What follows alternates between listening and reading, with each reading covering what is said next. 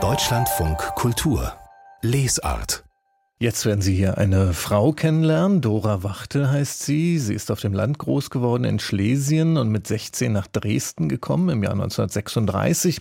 Noch im selben Jahr, also mit 16, ist sie Mutter geworden. Und bald darauf hat der Krieg auch in ihr Leben eingegriffen. Ihr Mann wird eingezogen, an die Front im Osten geschickt. Und dann kommt der Krieg endgültig auch nach Dresden, als die Stadt im Februar 1945 im Bombenkrieg untergeht.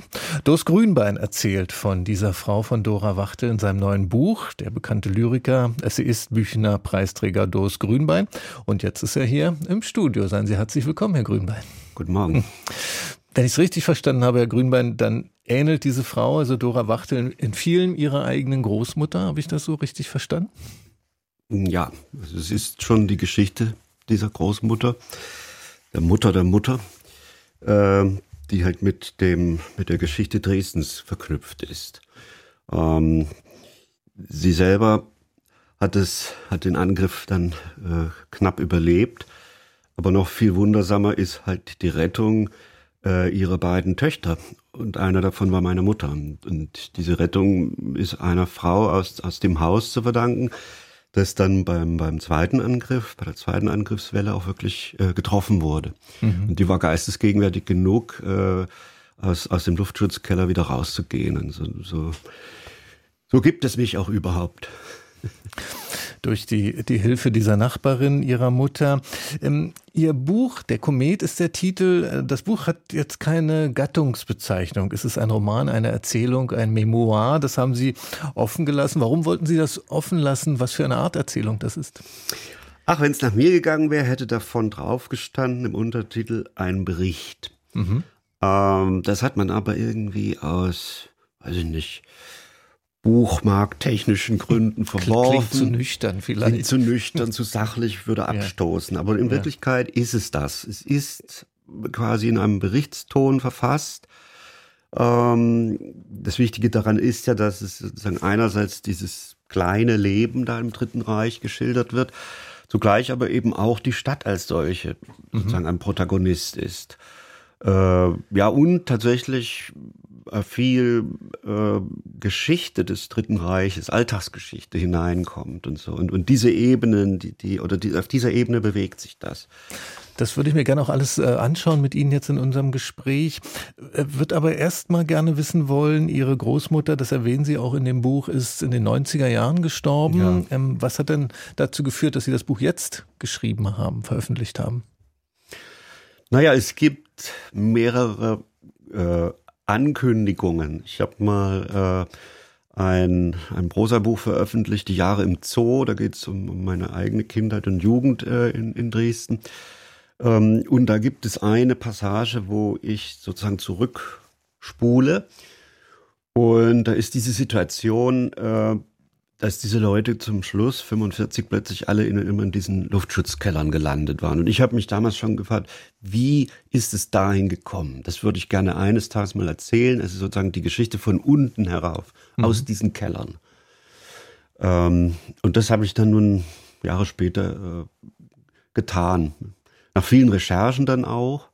Der Unterschied ist ja, normalerweise schreibe ich eher äh, Gedichte, auch lange Gedichte, Zyklen und so weiter. Aber die Gedichte, die entstehen viel spontaner, äh, während diese Art Prosa viel Recherche auch braucht. Es geht um viele Details, mhm. die überprüft werden müssen und so weiter.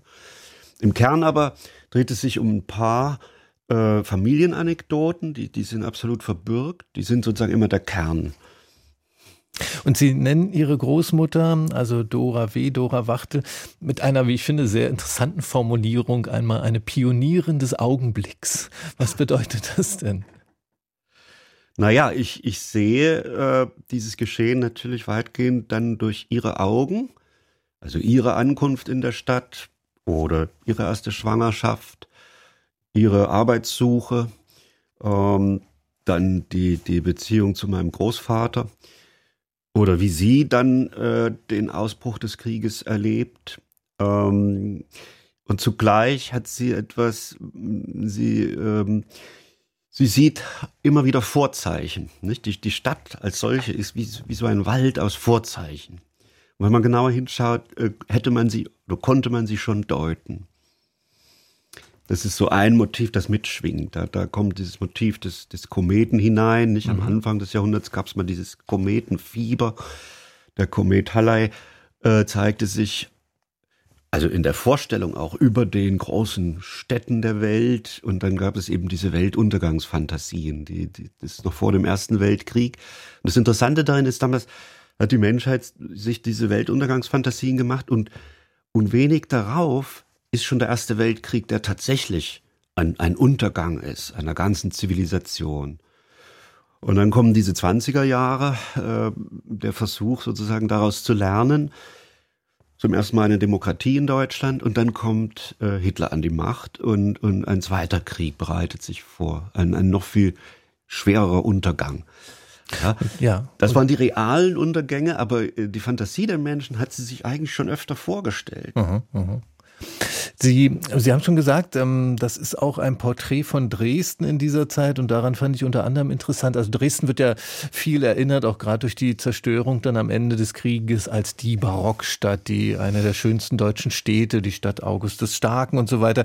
Sie machen in Ihrer Erzählung auch gerade von der Ankunft dieser jungen Frau, die da aus dem Land in diese für Sie sehr, sehr große Stadt kommt nach Dresden, machen Sie vor allem die Modernität der Stadt in dieser Zeit stark in den 30er Jahren. Was war denn modern an Dresden in dieser Zeit? Naja, also das ist möglich durch den Kontrast, den, den sie ja praktisch mitbringt. Sie kommt mhm. wirklich, sie ist wirklich ein Landkind. Sie hat, sie ist, äh, als kleines Mädchen hat sie Ziegen gehütet.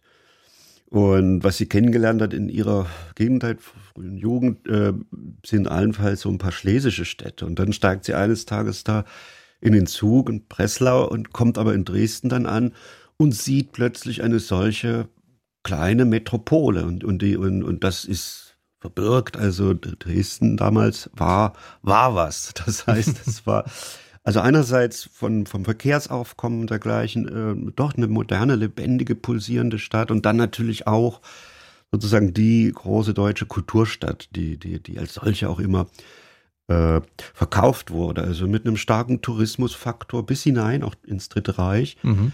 Äh, man sieht es so an, an, an Prospekten, Stadtführern, Stadtplänen dieser Zeit. Also da wird immer viel Werbung gemacht äh, für, für Dresden, deutschlandweit und weltweit. Und das hat dazu geführt, dass es eben, wie gesagt, ein, eine außerordentlich belebte Stadt da an der Elbe war. Und, und das, und das und das erlebt sie einfach, dieses fiebrige, die vielen Kinos, die vielen Kaffeehäuser, die, die Einkaufsstraßen und so weiter. Das ist dann plötzlich, irgendwann heißt es mal, jetzt hat sie praktisch wie so ein Wohnzimmer dazu. Die Stadt war ihr Wohnzimmer mhm, geworden, mhm. ja. Hm. Dos Grünbein ist zu Gast hier im Deutschlandfunk Kultur mit seinem neuen Buch Der Komet. Und da erzählt Dos Grünbein von seiner Großmutter Dora, die mit 16 Jahren nach Dresden kommt, 1936. Ihr Mann war zehn Jahre älter. Er hat als Schlachter in einer Großschlachterei gearbeitet. Und äh, Herr Grünbein von Oskar Wachtel, Ihrem Großvater, schreiben Sie, der habe sich geweigert, bei den Nazis mitzuspielen. Was hat das denn bedeutet für Ihre Familie, dieses Nicht-Mitspielen? Also äh, Oskar da im Buch, das ist auch sein realer Vorname, äh, war am, am, Dresdner Schlachthof beschäftigt. Das war einer der größten Europas.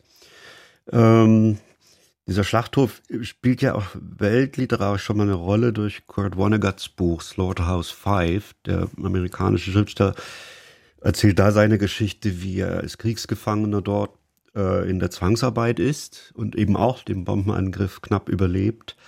Das heißt, das ist ein so ein äh, Schauplatz äh, dieses Buches, ist, ist dieser Schlachthof, der relativ zentral liegt. Der liegt ein bisschen außerhalb dieses innersten Zentrums. Es gibt auch so die Idee der inneren Stadt. Ja, ich habe hab dem ganzen Buch auch so einen Stadtplan beigefügt, mhm. wo der Leser gerne, äh, also eingeladen ist, da mal die, die, die Verläufe, die Straßen äh, selber zu, zu prüfen.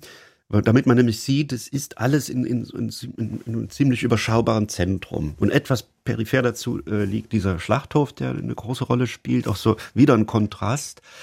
Das Thema des Schlachtens überhaupt, das war eben das, was, was eigentlich das ganze Leben meines Großvaters bestimmte. Von da wird er dann auch eingezogen in diesen Krieg, hat relativ Glück, weil er, weil er eben in, in der Kompanie, so einer Reiterkompanie, äh, der Koch ist Und, und äh, vielleicht ist es ja so, also die, die Leute, die dann eher mit der Truppenversorgung zu tun haben, haben relativ große Chancen zu überleben. Mhm. Und dieses Nicht-Mitspielen bei den Nazis. Was, ja, was eine frühe das? Geschichte ging immer so, also wie, wie er eines Tages verprügelt wird auf offener Straße, weil er, weil er so einen SA-Trupp nicht gegrüßt hat. Da kam einer richtig rüber und hat ihm eine reingehauen. Und, mhm. ähm, nee, das kam für ihn nicht in Frage.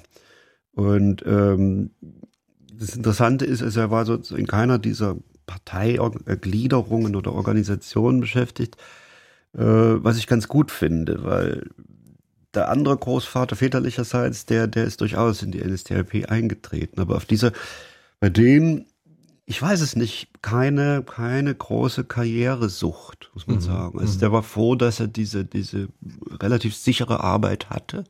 Es genügte ihm. Und Ihre Großmutter ähm, Dora, von der Sie ja vor allem erzählen in dem Buch, wie hat sie die Gewalt in der Nazizeit miterlebt? Also die Verfolgung der Juden auch in der Stadt in Dresden und zum Beispiel auch der Umgang mit Kriegsgefangenen dort? Ja, das ist ein Thema und ähm, also vielleicht eine der, der seltsamsten Sachen. Ähm, sie hat mir eines Tages was anvertraut, was sie anscheinend vielen gar nicht erzählt hat. Äh, und, und die Geschichte kommt dann vor, wie, wie ein weitläufiger Verwandter auf Urlaub kommt und, und, und bei sich zu Hause nicht, nicht reinkommt und sie lässt ihn bei sich rein und man trinkt ein bisschen irgendwas. Und es stellt sich aus, der, der ist da Wachmann gewesen in Treblinka. Das mhm. erzählt sie mir wirklich. Das ist eines. Das andere, das, das, das äh, Schicksal der jüdischen Menschen, der Stadtbevölkerung durchaus immer wieder eine Rolle spielte. Und da gibt es eben tatsächlich darin die Erzählung einer, einer Hausmitbewohnerin, die, die so eine Razzia bekommt. Also ihr Sohn war schon, schon ausgereist nach Amerika, aber diese alte Dame war noch da. Ähm, dann natürlich der 9. November äh, da gibt es klare Schilderungen durch, von ihrer Freundin Trude, die eben die Synagoge direkt hat brennen sehen.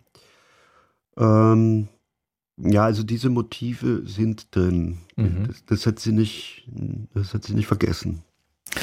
Ihr Buch endet damit, wie Dora, wie Sie auch schreiben, wie von Sinnen durch die Trümmerstadt stolpert. Also nach der Bombardierung der Stadt im Februar 1945. Sie haben das vorhin schon kurz angesprochen. Da ist Dora, sie war im Krankenhaus ähm, vorher, sie ist getrennt von ihren Kindern. Und damit endet dieses Buch ganz abrupt, mhm. ähm, als ob Dora eigentlich dachte ich so bei mir, für den Rest ihres Lebens in dieser Trümmerstadt stehen würde. Hat, haben Sie das Buch auch mit dieser Absicht so enden lassen? Na, ich wusste tatsächlich, dass äh, es äh, mit diesem Tag danach enden sollte. Erstmal nur äh, der Verlust der Stadt. Äh, es gibt vieles, was, was später noch eine Rolle spielt. Ich habe eines ja nachgetragen. Da, da geht es mal um die Chronologie. Also es gibt zwei so Durchbrüche in die Zukunft. Eine Erinnerung aus meiner Kindheit, wo ich bei ihr war, mit einer Verletzung hatte. Und das Zweite, äh, das ist kurz vor ihrem Tod geschehen. Das erzählte mir dann wieder meine Mutter, die, der hat sie sich eben anvertraut, da sozusagen in, in der Zeit der Krankheit, kurz vor ihrem Tod, hat sie eben nochmal erzählt, was ihr dann widerfahren ist am, am äh, beim Einmarsch der Russen, ja, dass sie da auch vergewaltigt wurde. Das sind aber Sachen, die in dieser Erzählzeit ja nicht stattfinden. Das ist interessant, wenn, wenn, wenn viele äh, Geschichten, die sich um das Kriegsende drehen, viele vor allen Dingen, sagen wir mal, im späteren Westdeutschland, da gibt es so Erzählkerne, die dreht sich immer wieder um diese, die Ankunft etwa der Amerikaner oder so. Und meistens ist es ein schwarzer GI, der da irgendwie aus der Panzerluke rauskommt. Oft äh, haben die dann auch noch Kaugummi dabei und so. Mhm. Das Verrückte an der Sache ist, das wird halt so oft erzählt, dass man merkt, okay, das ist ein Muster auch. So, und, und, und da gibt es halt irgendwie so tradierte Muster der Erzählung. Die Russenvergewaltigung ist, ist kein Muster geworden. Die hat es wirklich bis zum Schluss bei sich behalten, wollte es aber dann doch erzählen. Hat gesagt, das ist passiert.